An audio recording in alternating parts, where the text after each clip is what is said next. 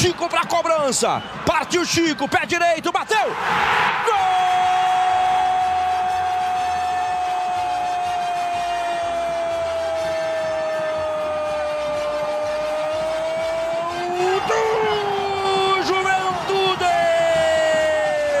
Chico! O Chico bateu com muita categoria. Foi frio, foi gelado o Chico. Goleiro num canto, bola no outro. Chico! Comemoração de Jair Ventura. Comemoração da comissão técnica dos jogadores do banco. O abraço em cima do Chico. O torcedor vibra, vibra, vibra, vibra. Bem-vindos e bem-vindas ao podcast GE Juventude. A edição de número 28 está no ar e nela, claro, é que é uma edição especial, torcedor e torcedora. O Juventude garantiu a permanência na Série A do Brasileirão e a gente vai passar a limpo essa temporada, relembrar é, de como foi o acesso e também já começar a projetar um pouquinho a temporada 2022. Porque, claro, em campo teve alguns tropeços, mas o Juventude foi competitivo e também o mercado de transferências para o Juventude. Tudo isso e muito mais a partir de agora. Juventude, o passado de glória, o teu nome querido tornou. Fala pessoal, jaconeiro, Juventude na Série A. A permanência foi garantida e agora a gente vai começar a projetar a temporada de 2022, mas também resgatar um pouquinho de como foi essa temporada, essa temporada 2021, que também foi um pouquinho atribulado com a 2020. Olha, a gente vai repassar um pouquinho é, de como foi esse Brasileirão, principalmente para o Alviverde. Eu sou Lucas Bubbles, repórter do GE. Globo, e hoje eu estou na companhia do Roberto Peruso, também repórter aqui do GE, direto de Caxias do Sul. Peruso, tá 35 graus aqui em Porto Alegre. Eu queria saber como é que tá em Caxias. Olha, primeiro, uma boa tarde, boa noite, bom dia para o pessoal que está escutando o podcast do Juventude. Não é normal a gente ter um dia tão quente aqui em Caxias do Sul, a gente está com 31 graus, está fervendo. Aqui na Serra a gente não é acostumado a, a temperaturas tão altas, né, Lucas? Mas, mas também, né, Peruso? É frio, chuva, calor. Acho que o pessoal aí do Juventude não está nem se importando com o clima, porque olha que decisão foi aquela, hein? Porque é, era o Grêmio vencendo, aí o Bahia vence. Quer dizer, as coisas vão ficando complicadas, né? Aí quando vê o Fortaleza vira. E aí tem um pênalti para o Juventude, é, né, que, que o, o, o, Chico acaba fazendo gol e decreta a vitória contra o Corinthians, que matematicamente livra né, o Juventude de qualquer chance de rebaixamento, deixa naquela posição que não ganha vaga para nada, mas também ganha, entre aspas, a permanência. Então, assim, é, foi uma final também emocionante, uma, uma final não de campeonato, né? Mas um final, assim, de uma, uma última rodada bem emocionante, creio, né, Peruso? É, o Juventude que, Lucas, dá para dizer que conquistou a, a vaga na permanência a partir dos 30 minutos do segundo tempo. Até então, vamos dizer, no 75... E, te, e teve, né, Peruso? Desculpa te tempo, mas teve um gol Não, do claro. Corinthians, né? Quer dizer, a coisa poderia ter sido muito, uh, Exatamente. muito pior, assim, né? Exatamente. O gol marcado pelo Jô, que acabou uh, tendo marcado a falta, o empurrão do Jô, então a situação poderia ser muito pior e o Juventude acabou fazendo na parte final a sua parte, conseguiu o resultado, o um empate com a, a derrota do Bahia e mesmo com a vitória do Grêmio, o empate que estava acontecendo aos 30 minutos do segundo tempo já dava a permanência para o Juventude, mas o Juventude deu um pouco mais de segurança com o pênalti. Aliás, o pênalti cobrado por um jogador, Lucas, que não apareceu muito no campeonato, mas no momento decisivo da cobrança do pênalti chamou a responsabilidade que foi o meia Chico Kim, que pouco apareceu como titular da equipe, mas atuou na maioria dos, das partidas vindo do banco. Eu, eu, queria ouvir um pouquinho também de ti, Peruso, esse relato aí direto de Caxias do Sul. Como é que foi o acesso, tanto para clube como torcida, né? Porque as imagens que a gente via da transmissão do, do Premier barra Sport TV, né? Era de uma linda festa, uhum. assim, da torcida, né? Sinalizadores, bandeirões, é, os cânticos, assim. Realmente, é, como tu diz, é, garante algo, né? Dá, dá aquela sensação de que tu ganha alguma coisa, né? Que na verdade é apenas a permanência, tu ganha colocações, mas às vezes dá uma sensação de título, né? porque realmente, né, Perusa, a gente vinha falando desde o início dessa temporada, não só do ano, que o objetivo principal do Juventude sempre foi a permanência, né? Ainda que matematicamente chegasse perto de colocações como Sul-Americana e pré-Libertadores, é, a direção sempre manteve um discurso de que não, a gente precisa permanecer na Série A depois de vir de uma Série B, né? É, exatamente. O Juventude, até no primeiro turno, como você bem falava, tinha uma, uma, uma pontuação superior e a diretoria sempre manteve essa cautela, também sabedora das dificuldades que o segundo turno tem quando as equipes se qualificam. E o Juventude fez uma ótima uh, segunda parte de segundo turno, dá para se dizer assim, no entanto, olha, ele consegue a permanência por muito pouco, porque o nível dos times, a pontuação dos times ali que estavam perto do Z4 também aumentou. Em relação ao ambiente, olha, fazia muito tempo que eu não via um estádio Alfredo Jaconi totalmente lotado, e isso certamente, principalmente na partida contra o Bragantino e contra o Corinthians, foi fundamental duas vitórias por 1 a 0,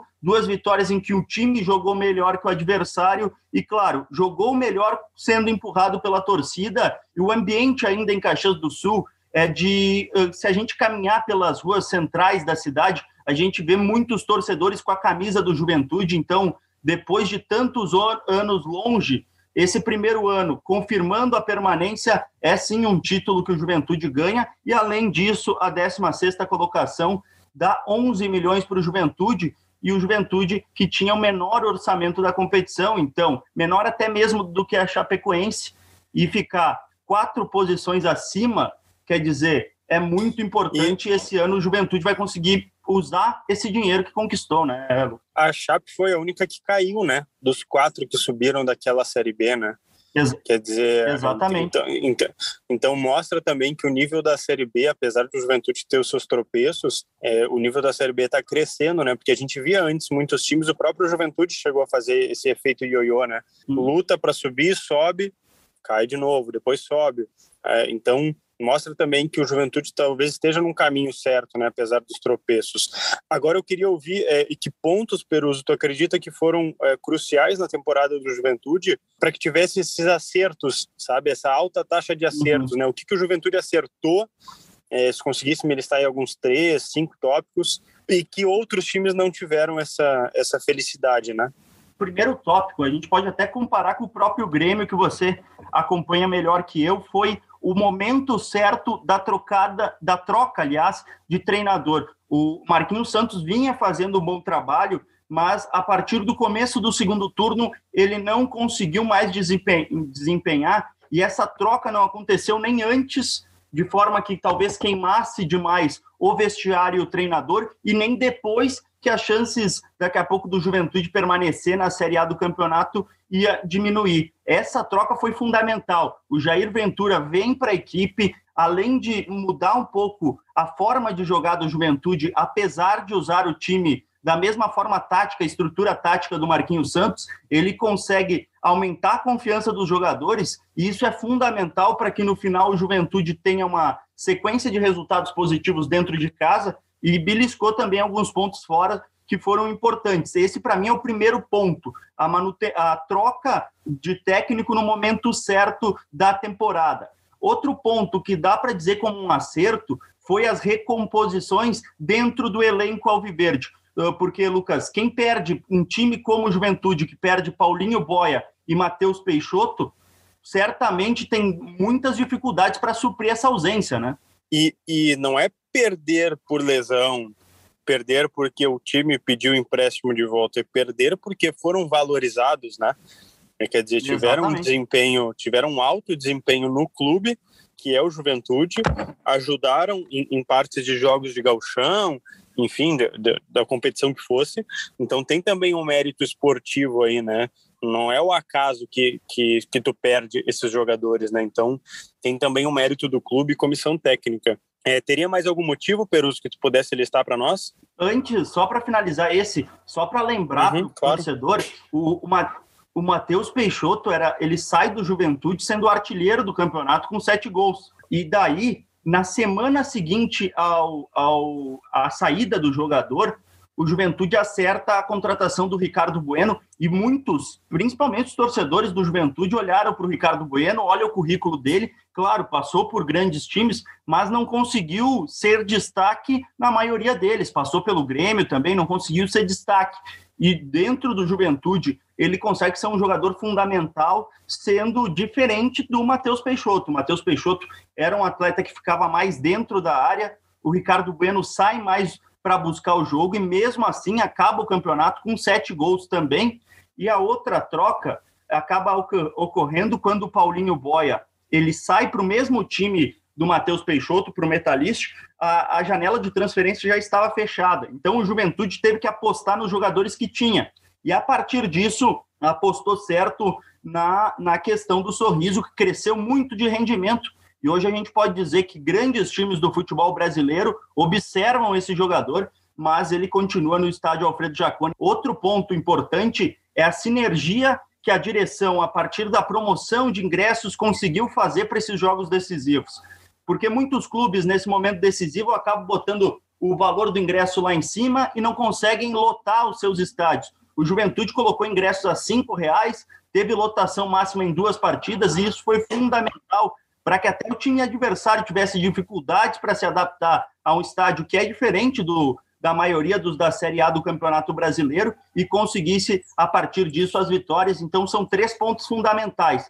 Além disso, dá para destacar um outro ponto fundamental que é a, a, chegada do Marcelo Barbarotti, diretor executivo de futebol do Juventude no começo do ano, ele implementa no Juventude um departamento de análise de mercado.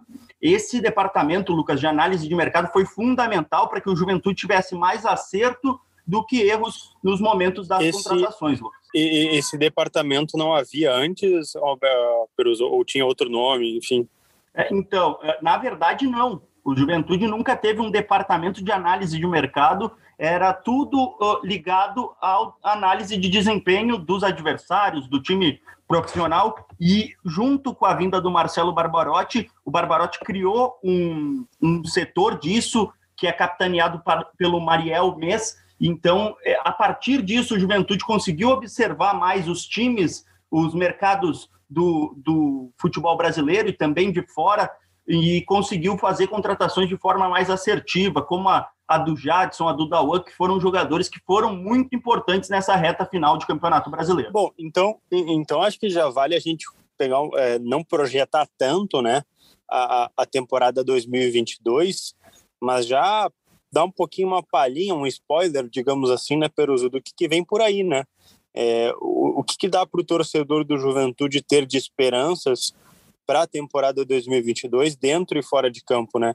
Porque dentro de campo passa um time que teve boas atuações durante o Campeonato Brasileiro, tropeçou porque iria tropeçar, por quê? Porque tinham clubes, digamos assim, com jogadores melhores, às vezes com, plan, com plantel melhor. Era difícil, era óbvio, né? É, teria essa diferença, mas ele provou que deu para bater de igualdade algumas vezes. E aí tu consegue permanecer, tu tem forças para permanecer e troca de técnico e ainda assim não tem uma, uma deficiência tão brusca, né? Porque o Jair Ventura ficou com alguns jogos invictos. Quer dizer, então dentro de campo tem uma esperança. E fora de campo, pelo que tu está me falando aí desse departamento, que, que é um dos fatores, né? Eu acho que tu, acho que tu, na minha concepção, queria ouvir de ti, o torcedor ou torcedora do Juventude pode olhar para 2022 e pensar, bom, vai ser daqui para cima, não vai ser daqui para baixo, né? A, a, expectativa é essa. Claro que o futebol, né, não é não é uma razão, não é 100% garantido que um time vai ter um desempenho melhor, mesmo com maior investimento. Mas o que a gente pode dizer para o torcedor do Juventude, ele que está acompanhando o Juventude nessa entre temporadas que dá pra, eh, que a gente pode dizer o seguinte: o Juventude nesse primeiro ano investiu muito do dinheiro que recebeu para obrigações de reforma no estádio Alfredo Jaconi. Isso acabou demandando muito dinheiro e o time acabou tendo pouco orçamento para o departamento de futebol, dá para dizer assim. Então, na próxima temporada, o objetivo do Juventude é gastar mais com a formação do elenco uh, profissional, e isso então acarreta em melhores contratações. e também junto a isso, a ideia do Juventude é partir para a reforma do centro de treinamento, então essa é a meta do Juventude. Vendo por esse lado, a expectativa é que o elenco do Juventude seja ainda mais competitivo. É claro que depende muito do encaixe desses novos jogadores, porque uma boa uma boa parte dos jogadores que tiveram nessa temporada, a tendência é que deixem o estádio Alfredo Jaconi. Mas deixariam por quê? Porque seriam vendidos, seriam devolvidos. Eu, eu, a gente sabe que o Juventude às vezes adota um modelo de contrato, né, de empréstimos, é, às vezes tem opção de compra, a opção de compra às vezes é inviável, é, mas tem jogadores que saem, que, que voltam para os seus clubes, né? Mas tem alguém em vias de ser é, negociado, Peruso? Então, até o momento que a gente tem é que o interesse de alguns clubes no Sorriso. Esse seria o único ponto de, de, de, de, algum time interessado em jogadores do Juventude. Os outros que vão sair são jogadores que o vínculo acabou com o Juventude ou estar para acabar nos próximos dias. Uh, vamos começar falando de dois jogadores que voltam para o Atlético Mineiro porque o Atlético Mineiro solicitou o retorno deles, que é o caso do zagueiro Vitor Mendes e do meia Guilherme Castilho. Esses dois nomes, Lucas, já dão um grande desfalque para o Juventude, porque foram dois titulares durante toda a temporada, né, Lucas? É, e aí é, é, parte da resiliência do clube de conseguir manter ao menos uma espinha dorsal, né? Quer dizer, tu mantém ali um, uns seis jogadores do mínimo, né? Para que tu tenha a maioria do teu time consolidado, da, daquele time que conseguiu fazer a campanha né, de permanência, para que tu entre 2022 aí é, com ao menos essa espinha dorsal. Agora, é, eu queria também um relato teu, Peruso, de como é que o torcedor e torcedora do Juventude viu essa temporada 2021, né? Porque agora a gente aí tem mais talvez dois ou três podcasts do GE Juventude e depois a gente pode recapitular um pouco mais, ou também, né, daqui a pouco chega algum reforço, a gente faz algo especial, mas enfim, é, como é que é essa temporada 2021, como é que ela acaba para o torcedor e torcedora aí do, do Alviverde? Então, Lucas, a situação é o seguinte: o Juventude vinha de 10 a 13 anos uh, sofrendo muito e deixando muito triste o seu torcedor, principalmente. Essa permanência depois da conquista do acesso já é um grande título e o torcedor volta a ter orgulho de vestir a camisa do Juventude, de sair de casa com a camisa do Juventude. E esse é o principal sintoma que a gente pode ver nas ruas de Caxias do Sul. A gente também que acompanha indo no estádio Alfredo Jaconi é o orgulho do torcedor alviverde que volta com a permanência do Juventude e com as boas partidas realizadas dentro do estádio Alfredo Jaconi, principalmente. Mas o Juventude conseguiu, como você bem falou, ser competitivo durante toda o campeonato, todo o campeonato, e isso que traz muito orgulho para o time e também deve aumentar o número de associados nos próximos anos número que já passou dos 6 mil, a tendência é que aumente já para a próxima temporada e o Juventude também vai se reestrutura, reestruturando financeiramente com isso. Para encerrar da tua parte, Perus, eu queria, por favor, considerações finais é, desse último capítulo do Juventude no Brasileirão, não na temporada, porque a gente sabe que, digamos assim, a temporada encerra, perdão, eu quis dizer o ano, né? Porque a gente ainda tem alguns dias de 2021 e convenhamos, né, Peruso?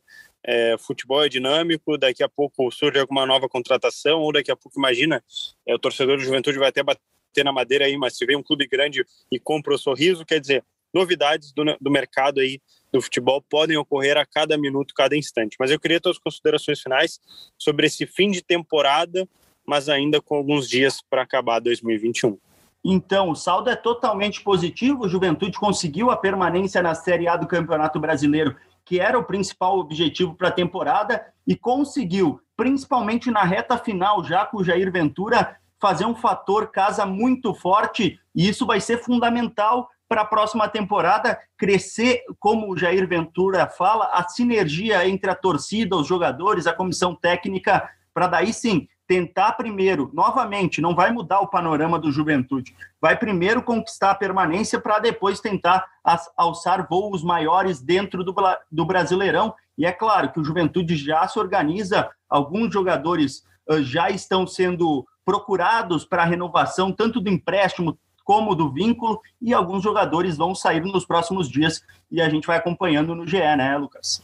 Exatamente, Perus. Então já queria deixar aquele recadinho de sempre aí para o torcedor Alviverde ou para a torcedora Alviverde, perdão, é g.globo barra Juventude estão todas as notícias do Juventude, do Alviverde, sempre lá é, 24 horas, né, Peroso? E também, sempre deixar aqui o recado, GE Juventude, estão os podcasts do Juventude, para que você possa recordar algumas entrevistas exclusivas que a gente fez, é, episódios marcantes. E sempre que você quiser se atualizar, já deixa aí salvo no seu aplicativo de preferência ou aí no seu navegador, GE Juventude, que a gente vai estar sempre lá com no mínimo um episódio por semana, salvo alguma edição especial. Beleza, galera? Até a próxima!